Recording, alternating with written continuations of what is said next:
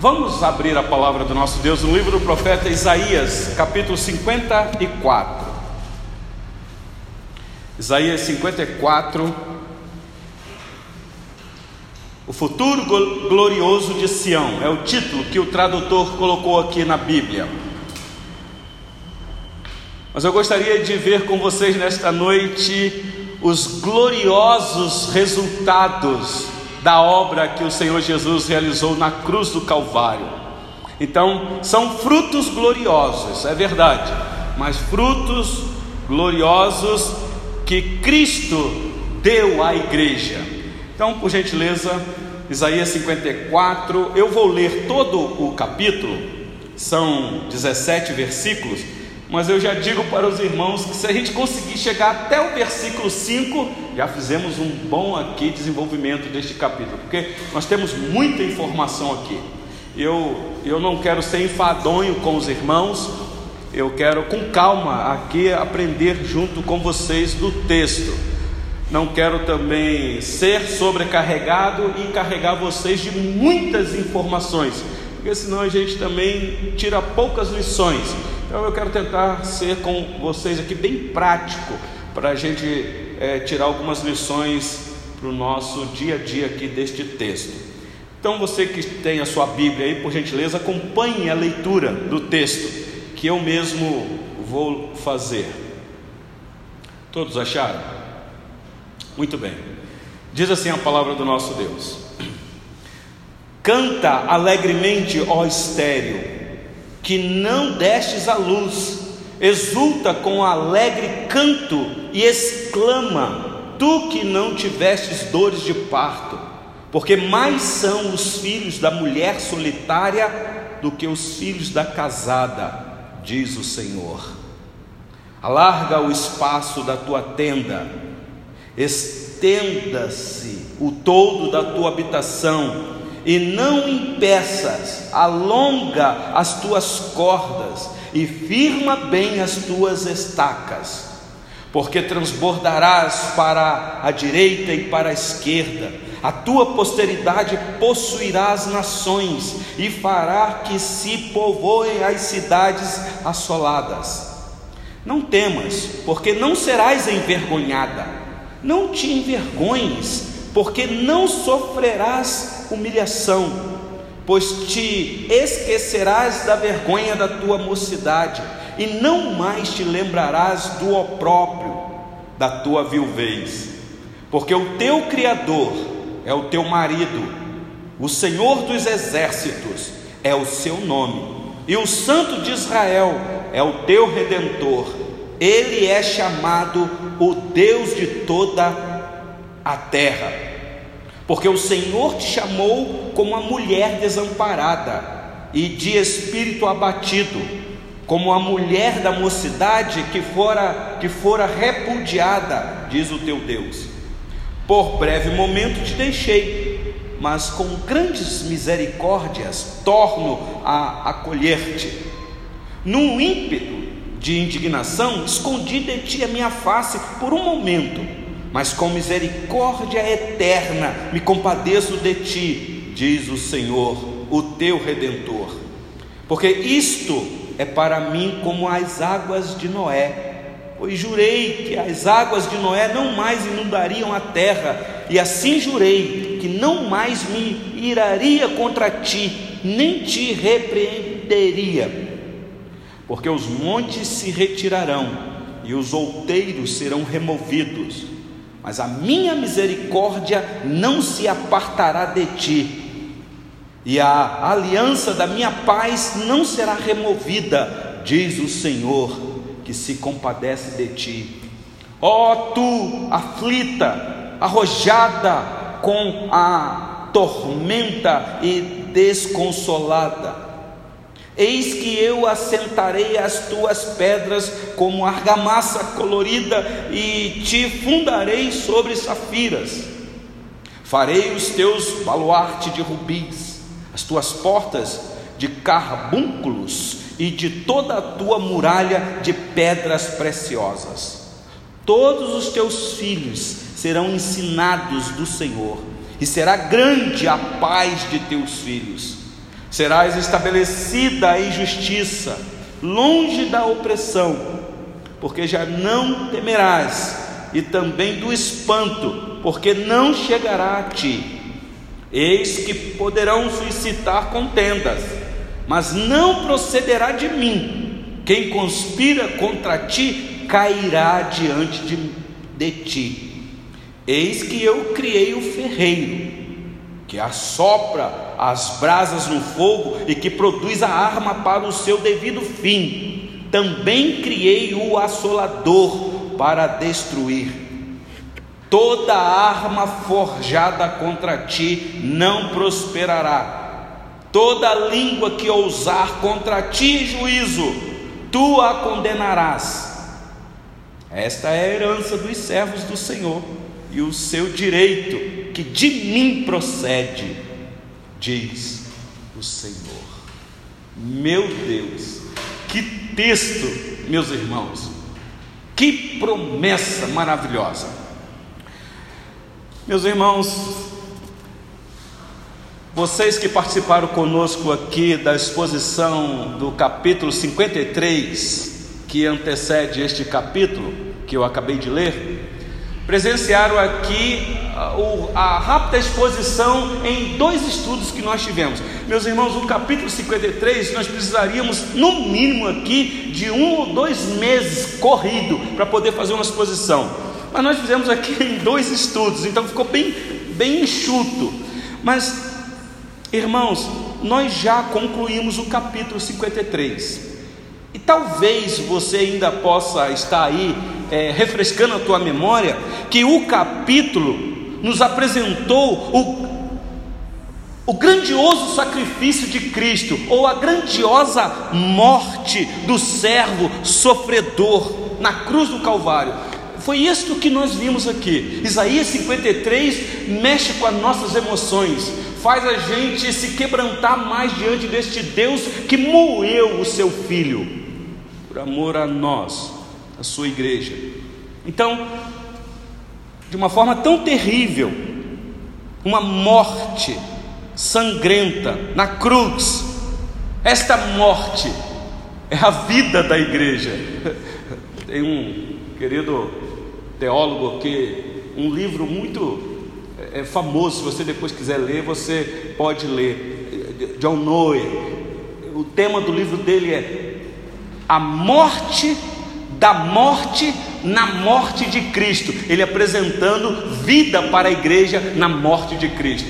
A igreja que estava morta agora tem vida na morte de Cristo na cruz do Calvário. Isaías 53, então, meus irmãos, é esta bênção que nos foi apresentada. Então, nós temos aí esta visão gloriosa do sacrifício de Cristo, trazendo vitória para a igreja. Então, aquilo que Cristo conquistou na cruz, se eu posso parafrasear o louvor na cruz, não é direito nosso, porque nós não tínhamos direito a nada, o nosso direito era inferno, era morte, foi graça. Então, aí já corrigindo a teologia do cântico lá. Eu tenho muita dificuldade de cantar esses hinos que diz que era direito nosso. Essa linguagem vem da linguagem jurídica. Direito é alguma coisa que eu tinha que eu perdi e que agora então eu vou rever. Meus irmãos, o que eu tinha era pecado, pecado e mais pecados. Então, a terrível morte de Cristo na cruz é a vida da igreja e de tudo o que pertence a ela. De tudo, tudo. Portanto, meus irmãos, depois do profeta Isaías então predizer o sofrimento do nosso redentor, agora ele então nos apresenta o glorioso florescimento da igreja. É isso que nós vamos ver aqui no capítulo 54 que é parte da glória de Cristo. A igreja só pode ser o que ela é por aquilo que Cristo passou na cruz do Calvário. Então, o capítulo 54 vem mostrar o resultado glorioso da obra de Cristo, e que é, meus irmãos, a recompensa de toda a humilhação do nosso Salvador. Então, guarde isso no teu coração a liberdade que nós temos de servir a Deus num reino que Cristo trouxe para nós mediante o seu sacrifício na cruz do Calvário foi terrível, meus irmãos, foi humilhação. Então, por isso que nós nos aproximamos desse Deus em adoração com o espírito quebrantado e contrito, sabendo quem nós somos ainda. Porque foi muita dor que o nosso Salvador passou na cruz do Calvário para que nós pudéssemos ter liberdade. Mas foi prometido a Ele mesmo que ele veria o resultado do fruto do penoso trabalho de sua alma e ficaria satisfeito. Está lá, capítulo 53, versículo 11. Ele veria o fruto. Aliás, uma vez, é, alguns gregos queriam ver o Senhor Jesus, queriam conversar com ele e não teve acesso direto a ele. Está lá em João capítulo 12 e falaram com os discípulos. Aí os discípulos foram até o Senhor Jesus para falar com ele. Ah, tem uns homens aí querendo falar com o Senhor. Alguns teólogos dizem que o Senhor Jesus não deu ideia para aqueles gregos, porque aqueles gregos já, já estavam armando ali uma, uma guarda para proteger a vida do Senhor Jesus, porque já sabia que a vida do Senhor Jesus estava correndo risco, já estava uma armadilha para prendê-lo e matá-lo. E aí o Senhor Jesus dá uma resposta estranha, mas fantástica. E aí eu só quero citar aqui um, um versículo desta passagem, está lá em João 12, 24. O Senhor Jesus diz assim: Em verdade, em verdade vos digo, se o grão de trigo caindo na terra não morrer, Talvez dizendo, olha, se eles querem me proteger, porque me parece que esse era o contexto, queria levar ele para fora dos arraial de Israel, para proteger a vida dele, para ele não morrer, porque àquela altura o Senhor Jesus já era um homem que estava fazendo uma diferença imensa ali naquela região. Então não podemos deixar esse homem morrer. E aí o Senhor Jesus disse isso, mas se o trigo, ou se o grão do trigo caindo na terra não morrer, fica ele só, só mas se morrer, produz muito fruto, muito fruto. Eu penso que na hora ninguém entendeu o que ele disse, ninguém entendeu. Mas, meus irmãos, olhando hoje a revelação completa que nós temos nas mãos pela Bíblia, pela palavra do Senhor, Isaías 53 nos mostra esse grão do trigo caindo na terra e morrendo, e morrendo de forma terrível, sofrendo dores agonizantes, mas produzindo muito fruto, muito, muito fruto para a glória de Deus Pai. Então, meus irmãos, a glória de Cristo é para nós, para nós, ânimo na hora do sofrimento. Deveria ser, pelo menos, no mínimo. Nós, quando passarmos por aflições, por sofrimento, por privações, deveríamos olhar para a cruz e meditar e contemplar o nosso Salvador, o sacrifício que ele passou, e aí então você enfrentaria o que tivesse que enfrentar pela frente. Foi isso que fez, meus irmãos, a diferença nos nossos irmãos no primeiro século. Essa visão gloriosa de Cristo na cruz vitorioso, não um Cristo derrotado como muitos achavam, mas o Cristo que venceu. Então esses irmãos diziam: Não, eu já nem vivo mais eu, a minha vida aqui é para louvor, é para a glória dele. Então aconteça o que acontecer, eu não vou arredar o pé, eu não vou negar, eu não vou dizer que ele é maldito, ele é o meu Senhor. E muitos, meus irmãos, pagaram alto preço por não negar Cristo, por não negar Cristo. Meus irmãos, embora este texto que eu acabei de ler para vocês aqui esteja falando da ação de Deus com a igreja do Antigo Testamento, eu estou usando a palavra igreja no sentido de comunidade, no sentido de, dos escolhidos do Senhor, do povo dele. Ainda que o texto que eu li está falando disso, do povo lá do passado, que são os judeus na nação de Israel, que a profecia aqui é a profecia gloriosa de que eles irão sair do cativeiro, estarão voltando para Jerusalém ainda que o contexto é este, meus irmãos, aqui nós temos uma lição muito preciosa para nós, porque os judeus estariam voltando para Jerusalém debaixo de uma severa disciplina de Deus, com vergonha, com opróbrio, uma situação terrível, mas eles seriam replantados na terra deles, eles teriam a restauração. Então, o texto que nós temos em mãos, meus irmãos, aponta para uma realidade muito maior, muito maior. Por isso é que nós já podemos ler o texto e já começar a pensar nesta revelação que ampliaria a, a, o cativeiro do contexto aqui. Então, muito maior e bem mais distante. Eu não sei se eu poderia falar aqui, porque tem muitos que contradizem isso. O que nós temos aqui é o que alguns teólogos chamam de profecia de dupla referência. Na verdade, não é só dupla. Você vê essa profecia aqui se cumpre ao longo da história da igreja, até chegar Cristo. E vem se cumprindo até hoje. Mas alguns teólogos dizem que é profecia de dupla referência, porque é uma profecia para aquele contexto lá e para um contexto distante distante, muito distante. Fala de uma restauração muito mais gloriosa, muito maior, não só entre os judeus, mas também entre os gentios, milhares de milhares de homens, mulheres e crianças também, que seriam trazidos do opróbrio, do vexame, da vergonha, de um cativeiro muito pior. É isso aqui que nós vamos tirar como lição. De um cativeiro muito pior, de uma libertação, ou seriam libertados do império das trevas e seriam transportados para o reino do Filho do amor de Deus. Como uma igreja já estabelecida, gloriosa e vencedora. E disso aqui que o texto vai falar vai falar da obra consumada de Cristo na cruz que traria vitória para a igreja. Por isso é que Paulo, meus irmãos, nos deixa claro de que nós em Cristo somos mais do que vencedores. Por isso é que nada vai nos separar do amor de Deus, porque era uma obra completa, cabal, final, realizada por Cristo na cruz do Calvário. E, meus irmãos, tudo isso por causa do trabalho penoso da alma do nosso Salvador.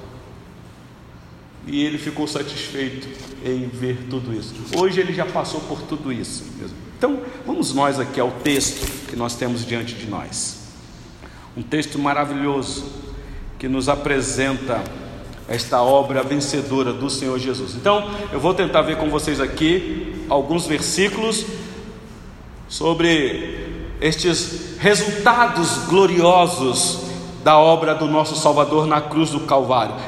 E é por causa desses resultados gloriosos, é que nós temos a garantia de vitória. É por isso mesmo. Não é porque somos bons, não é porque nós somos fiéis, não é porque somos dedicados. A nossa vitória é por causa da obra de Cristo na cruz do Calvário. A igreja vai vencer, ela vai ser triunfante. As forças da morte ou as portas do inferno não vai prevalecer sobre ela. Não vai, não vai.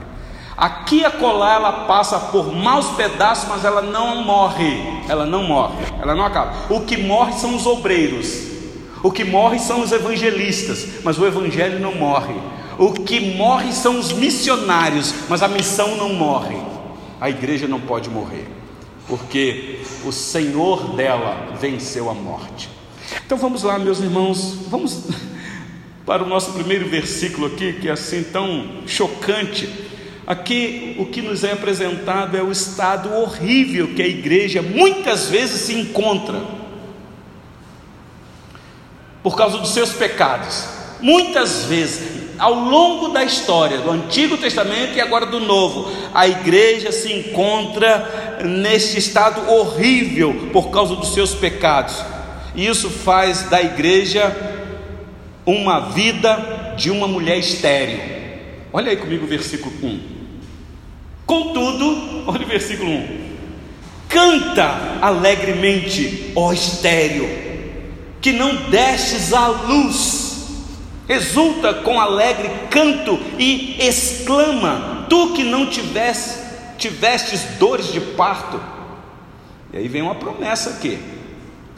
Porque mais são os filhos da mulher solitária do que os filhos da casada, diz o Senhor. O que é isso aqui, meus irmãos? Eu não sei se vocês já pararam para pensar ou fizeram algum estudo acurado o porquê que nós temos alguns relatos de mulheres estéreis na Bíblia. No Antigo Testamento, uma mulher estéreo era um problema dentro de casa, para a sociedade. Ela sofria demais.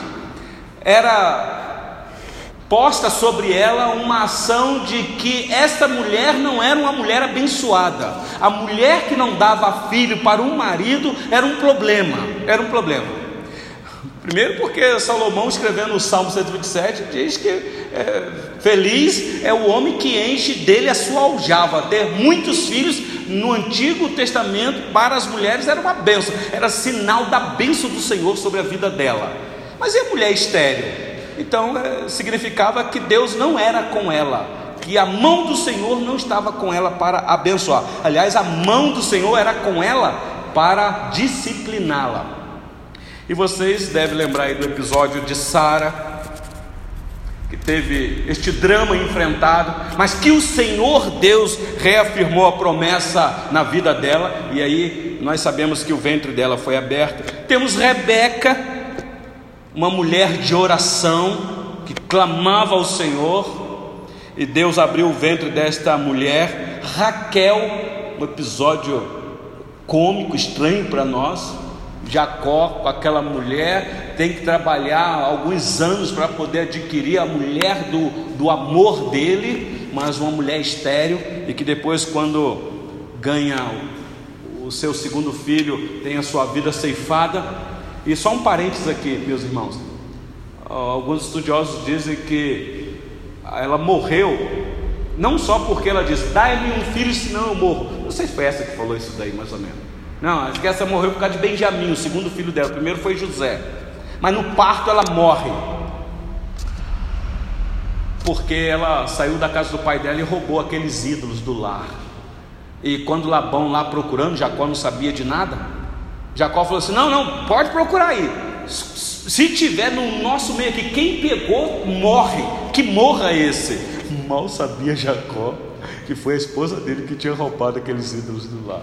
E alguém diz que depois ela morre por causa desta maldição que Jacó disse. Eu não posso afirmar isso para vocês. Mas temos esse episódio de Raquel, que era estéreo, mas Deus abriu o ventre dela. E a mãe de Sansão, meus irmãos, nós nem sabemos o nome dela, só sabemos o nome do esposo, Manoá. E também de uma maneira extraordinária, Deus deu um filho poderoso para esta mãe. E Ana, Ana, uma mulher agradecida, uma mulher de oração, de fé, e que entrega o filho que o Senhor deu a ela, ao próprio Senhor. Mas temos uma outra narrativa que para mim é mais intrigante. Não sei se vocês já leram a história da mulher sunamita. Uma mulher muito riquíssima. O marido dela me parece que já era avançado de idade, já era velho. E o profeta, então, depois da guarida que essa mulher deu ao profeta, o profeta chama o seu criado, o seu servo, Geazi, e diga: Essa mulher aí, vê, vê o que, que ela está precisando, se ela está precisando de alguma coisa. E aí o, o servo é que disse: Olha, ela não tem filho, não, e o marido dela já é velho. Vocês conhecem o episódio. Ela não sei se ela tinha um problema, se ela era estéreo ali, possivelmente. De repente o profeta falou assim: vai lá e fala para ela que daqui a um tempo ela vai, ela vai ter nos braços um filho. E aí vocês lembram do episódio? A moça falou assim: profeta, não, não me engane, não, não me passe para trás, porque eu sou uma mulher que eu já venho sofrendo com isso, não é de hoje.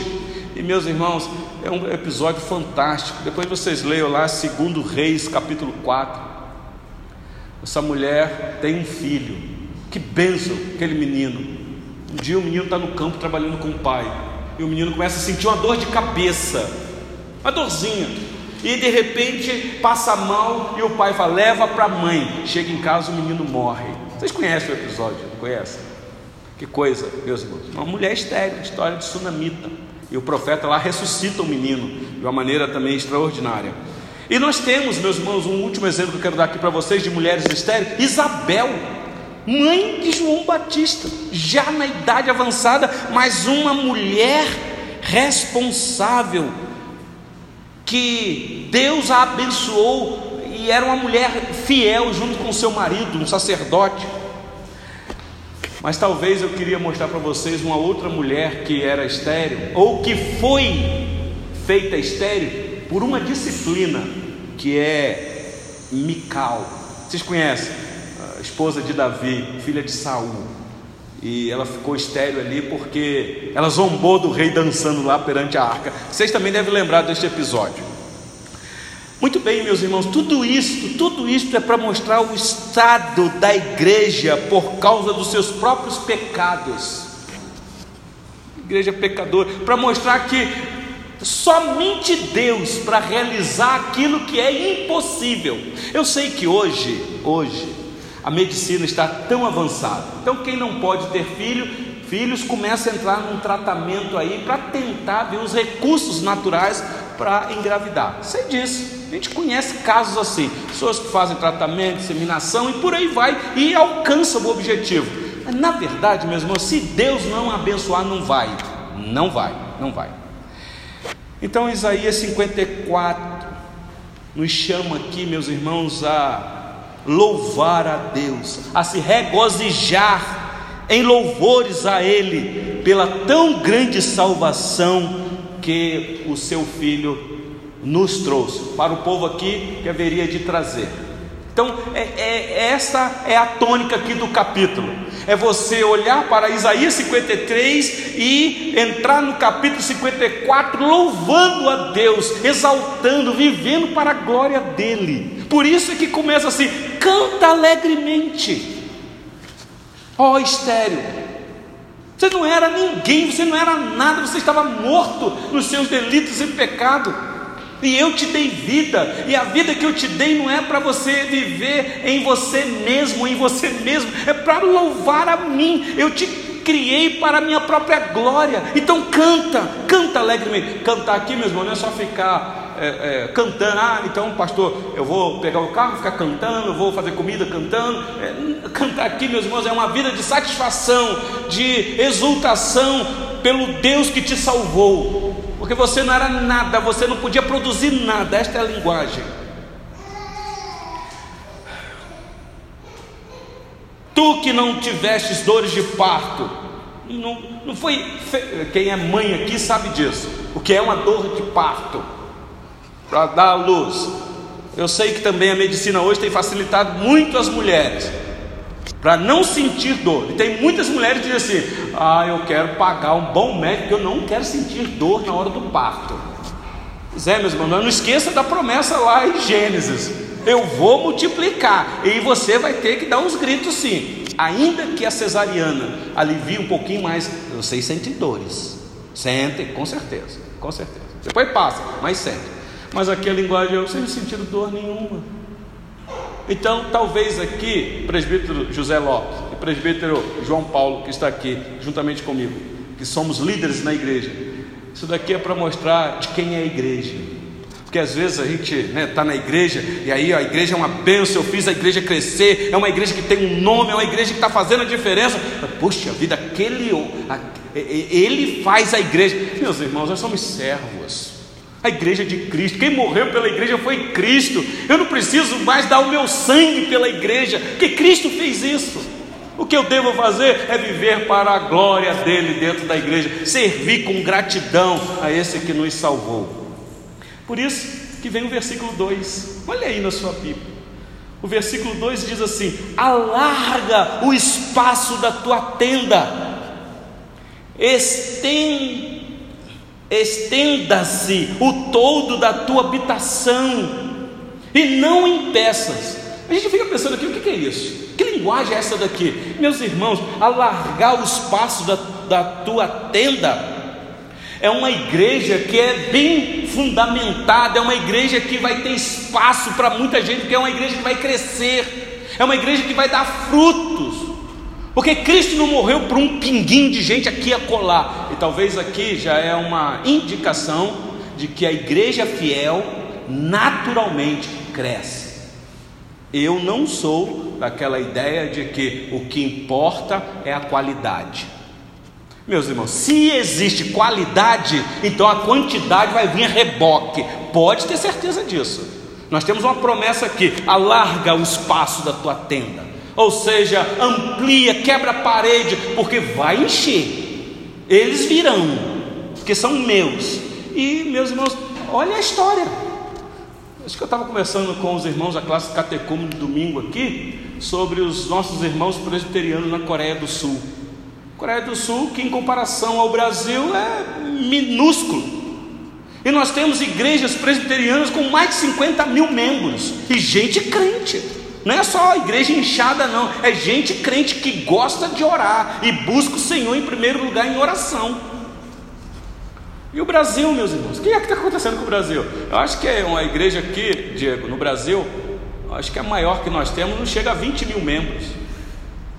Eu não sei quantos membros tem a oitava, que eu acho que é a maior que nós temos no Brasil, se eu não me engano.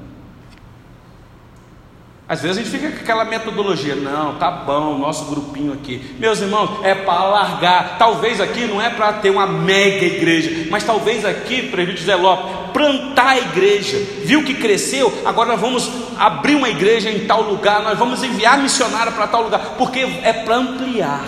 E preste atenção aqui, alarga o espaço da tua tenda, estenda, estenda-se o todo da tua habitação a alargar os passos da tua tenda e estendeu todo na habitação e não impeça. Agora, olha só, alonga as tuas cordas e firma bem as tuas estacas. Bom, a linguagem aqui de quem monta uma tenda sabe como é que é. Então você tem que esticar a lona e enfincar uma estaca, e bem fincado. Talvez qual é a lição para nós aqui? O que é que tem que estar bem fincado para que esta tenda não seja levada por qualquer vento que possa soprar nela? Quando vem as doutrinas encantadoras, trazendo comichões, o comichão no ouvido dos eleitos. Talvez aqui a lição é, meus irmãos, tenha doutrina sólida se fundamenta, firma as estacas na doutrina bíblica, tenham conhecimento, cresçam nesse conhecimento, para que vocês não sejam levados por qualquer vento de doutrina. Mas vai crescer, mas vai crescer. Que promessa! Isso daqui, meus irmãos, para esses irmãos que estavam saindo do cativeiro, estavam voltando para Jerusalém, para chegar lá e agora reconstruir a cidade, os muros, o templo, para poder louvar a Deus, é uma bênção. E a pergunta que a gente faz: esse povo aqui foi obediente? Eles atentaram para isso? A gente que conhece a história hoje. Mas olha só, deixa eu só, esse versículo 2, o capítulo 49, versículo 19, deixa eu ler aqui para vocês. Nós já passamos aqui, Isaías 49, versículo 19. Vou ler até o versículo 21.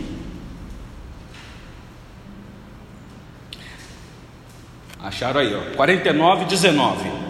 Pois, quanto aos teus lugares desertos e desolados, e a tua terra destruída, agora tu, ó Sião, certamente serás estreita demais para os moradores, e os que te devoraram estarão longe de ti. Até mesmo os teus filhos que de ti foram tirados dirão aos teus ouvidos: Muito estreito é para mim este lugar, dá-me espaço em que eu habite. Olha o versículo 21 agora.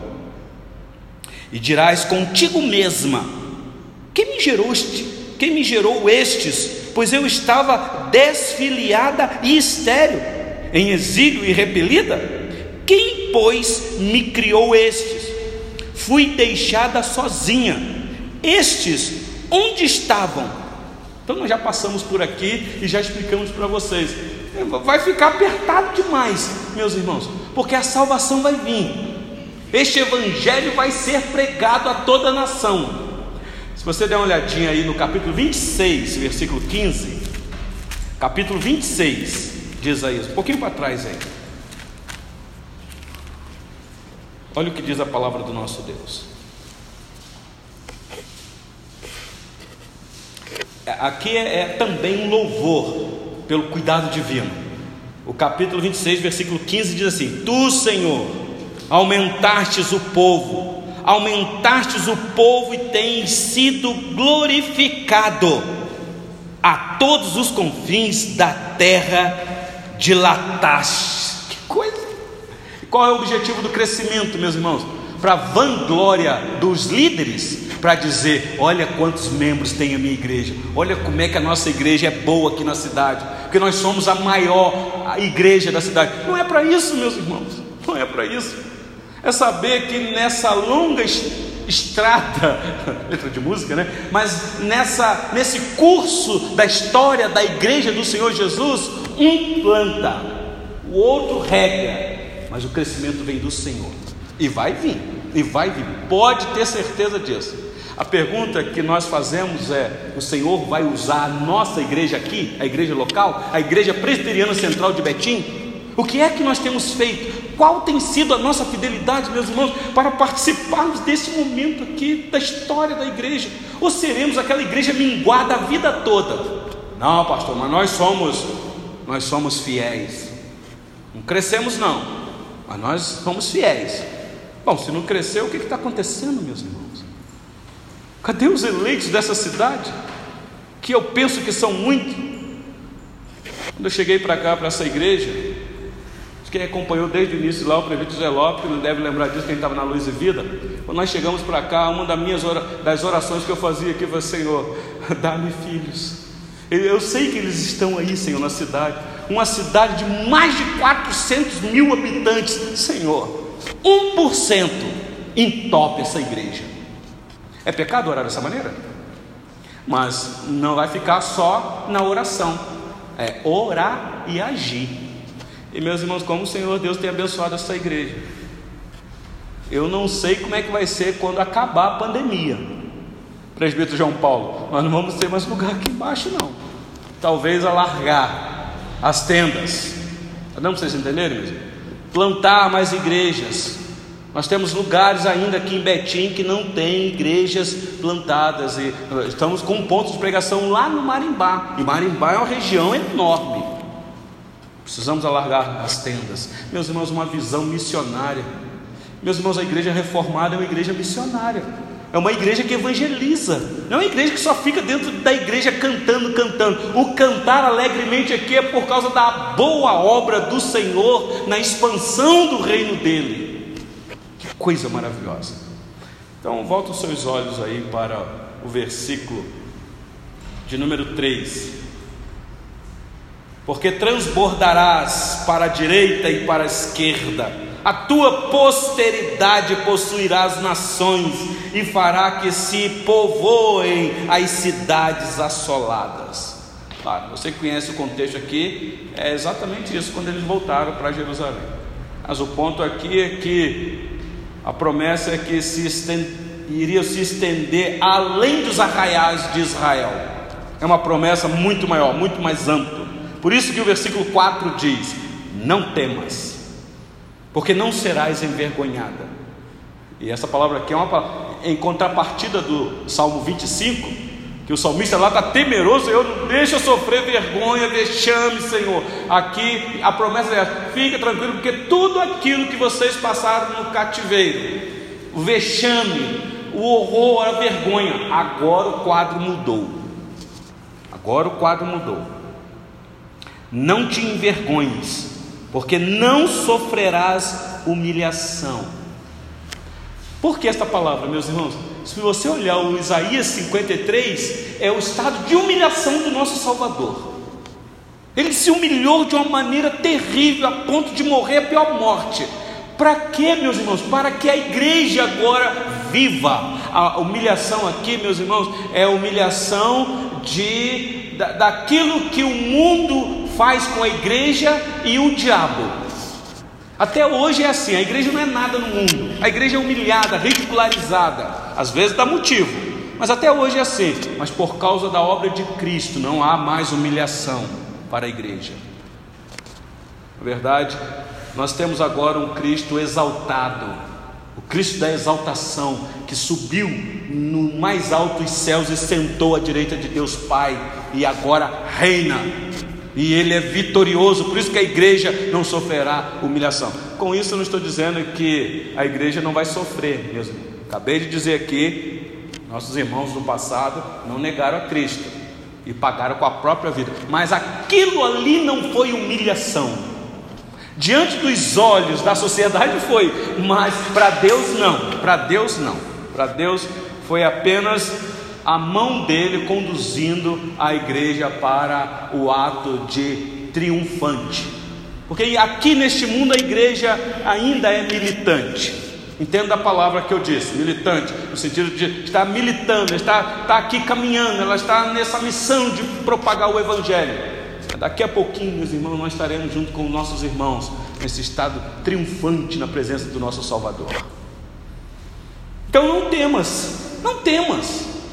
Essa palavra não temos aqui no livro do profeta Isaías é repetido, repetido, repetido, repetido para encorajar os irmãos que não são nada. Mas agora que por causa da ação de Deus na vida deles, eles não precisam mais temer. E aí então, meus irmãos, ah, versículo 5, ah, deixa eu só fechar com o finalzinho do versículo 4. Ele diz aí para você não temer, porque não sofrerá é, não será envergonhado, nem te envergonhes, porque não sofrerás humilhação, pois te esquecerás da vergonha da tua mocidade, e não mais te lembrarás do opróbrio da tua viuvez. Mas pera lá, ele começou dizendo que é estéreo, e agora coloca viuvez. Meus irmãos, aqui é uma linguagem para mostrar que esses irmãos nossos aqui eram irmãos maduros, eram irmãos que já tinham a experiência do cativeiro egípcio e deveriam aprender, mas não aprenderam. Mas o sofrimento é para forjar em nós esse caráter do Filho de Deus. Mas, contudo, vocês não irão lembrar. Lembrar aqui, meus irmãos, não é deletar da memória. Lembrar aqui é saber, sofremos, mas agora aquele sofrimento não causa mais dor em nós porque nós temos alguém do nosso lado. E aí, para encerrar, eu disse que eu ia só até o versículo 5 e consegui chegar nele. Porque o teu Criador, aqui meus irmãos, fecha. Olha aí o versículo 5. Porque o teu Criador é o teu marido. Então aqui é uma linguagem, minha irmã Solange, da igreja como noiva, como uma esposa fiel, sincera, dedicada a um marido que a protege, que cuida dela, que tira dela o vexame, o opróbrio, a vergonha. Esta que era estéril e prostituta, adúltera, mas agora ela foi limpada. Vocês devem lembrar aí de Oséias. Retrata exatamente isso daqui. Leia lá depois que vocês vão entender.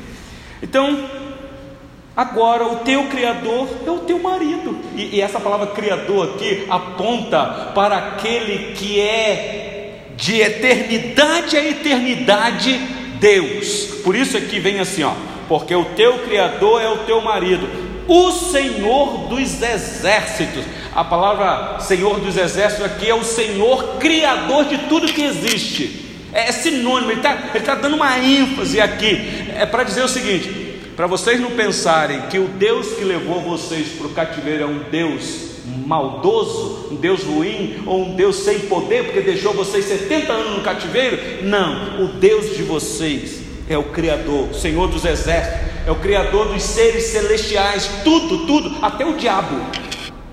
Até o diabo, como disse Lutero, até o diabo é o diabo de Deus. Ele é o Senhor dos exércitos. Esse é o seu nome. O Santo de Israel é o teu redentor. Ele é chamado o Deus de toda a terra. Preste atenção nesse detalhe aqui. Aqui é que a nossa cabeça, ele não é só Senhor da nação de Israel, do povo do pacto, dos eleitos, mas Ele é Senhor de toda a terra, Senhor da Babilônia, do, da, da, dos Medos, Persa, é Senhor dos impérios que já existiram, Ele é Senhor de toda a terra. Não tem nada que não seja dele, nada, nada, como nós citamos aqui no sermão de domingo. Palavras de Abraão Kuyper, Kuyper dizendo que não há um centímetro neste mundo criado que o próprio Deus na pessoa de Cristo não diga, é meu, é meu. Tem nada que nem, não tem nada que é o diabo, ainda que o diabo diga, isso daqui é meu, não é dele. Ele tem um reino, ele é um príncipe de um reino, mas esse reino foi apenas dado a ele de uma maneira misteriosa para nós que nós não sabemos explicar. Mas não é dele, não é dele. Porque a afirmativa que nós temos aqui é que esse santo de Israel, o teu redentor, ele é chamado o Deus de toda a terra. Isso daqui no ouvido, Isaac, dos israelitas, que estava voltando para Jerusalém e tinha apenas lá aquela região como a terra dizendo que era deles, porque Deus deu aquela terra para eles, agora está ouvindo dizendo: não, não, não, Ele não é Senhor só dessa terra, não, Ele é Senhor de toda a terra, tudo é dele. Então não temas, então cante alegremente, louve ao Senhor.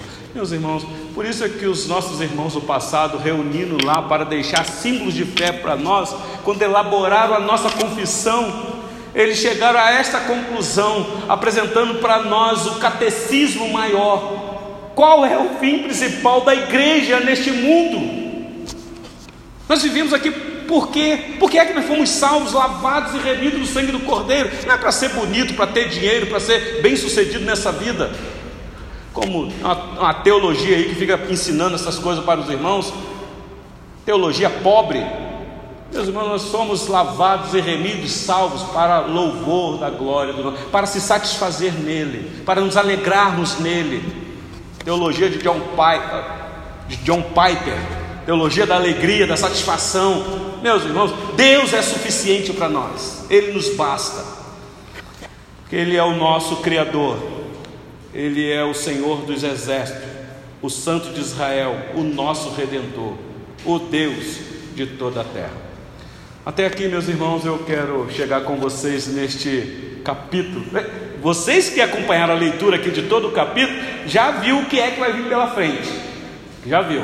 A expressão é essa, a expressão é de louvor, é de exaltação. Então, meus irmãos, uma lição que nós podemos tirar para nós aqui nesta noite. Como é que está a sua vida hoje? Esta crise que nós estamos enfrentando, esta pandemia, este vírus, esta nova onda que está chegando aqui, chamada onda roxa, que está deixando muita gente preocupada, inclusive a igreja. Como é que vai ser? E se eu não puder mais trabalhar? E se eu não tiver minha renda? Como é que eu vou fazer? Quem é que está no controle deste, deste vírus? Quem é que vai conter esta pandemia? Quem é que vai melhorar a nossa situação nessa cidade? Se a gente olhar, meus irmãos, para o horizontal, a gente não vai ver perspectiva de melhora. A gente vai se decepcionar com as autoridades constituídas, a gente vai se decepcionar com os juízes dessa terra, e a gente vai se encolher e vai temer. Mas talvez a palavra nesta noite para você é: não temas, porque não serás envergonhado. Nós temos alguém que venceu por nós. Ainda que venha para o Brasil uma severa perseguição para os cristãos, ainda assim, nós somos mais do que vencedores em Cristo Jesus. Então, não temas o que tens de sofrer, porque é só por um breve tempo, comparado com a glória eterna que nos aguarda. Que Deus em Cristo nos abençoe, irmãos nos encorajando a continuar firme neste caminho que o sangrento abriu para nós, que o servo sofredor trouxe para nós. O Senhor Jesus, o amado da nossa alma. Então que Deus assim nos abençoe. Ah, deu para vocês acompanharem, meus irmãos? Eu queria do irmão Carlos, o nosso irmão Carlos está conosco aí, e eu vou dar um destaque aqui para ele porque ele é amigo do Diego. O nosso irmão Carlos é membro da igreja presbiteriana lá do Jaqueline. Quantos quilômetros mais ou menos de lá aqui, meu querido? 45 quilômetros. O nosso irmão Diego já tinha nos comunicado, falou assim, pastor, o Carlos tem ouvido os áudios da exposição de Isaías e ele queria participar presencialmente. Ele pode ir? Eu disse, claro que pode. E Deus deu hoje a rica oportunidade do Carlos estar conosco aí. O pastor do Carlos é o pastor Adriano de Sá. Então, desde já, retribua aí o nosso abraço ao querido pastor lá. Mas, Carlos, você deu para acompanhar aí apenas aqui uma introdução de Isaías 54? Você queria falar alguma coisa, meu?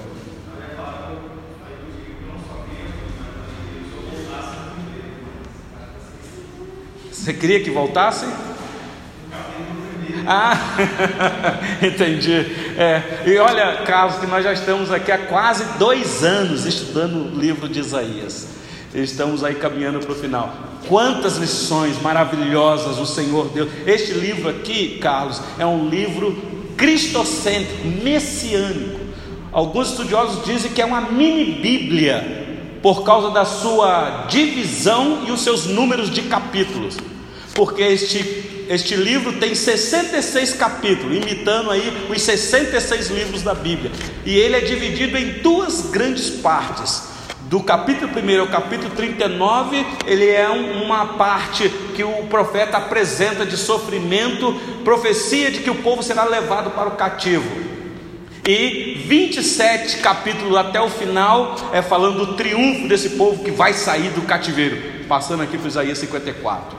E a Bíblia é dividida exatamente desta maneira: Gênesis até Malaquias, 39 livros.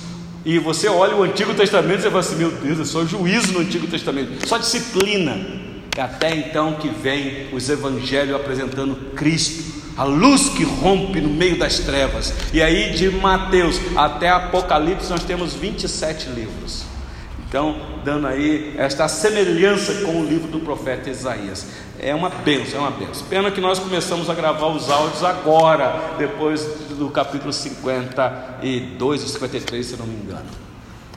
Então, mas nós agradecemos, Carlos, pela sua presença. Tá bom? Presbítero José Lopes, você gostaria de.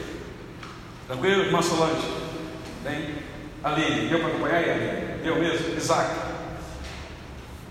Enzo, tranquilo aí? Sueli? Quer alguma pergunta? Não? Não. Luana, deu para acompanhar, irmão? E o Felipe está tranquilo aí? Tá. Que benção. Diego, meu irmão. Benção. Minha irmã Cleciana, deu para acompanhar, meu irmão? Tamires, deu. Brenda, Brenda, você prestou atenção ainda? Isso, muito bem. Presbítero João Paulo, deu para acompanhar aí? Tem alguma palavra? Não? Diácono Kenny, tudo tranquilo? Meus irmãos, que benção, que benção.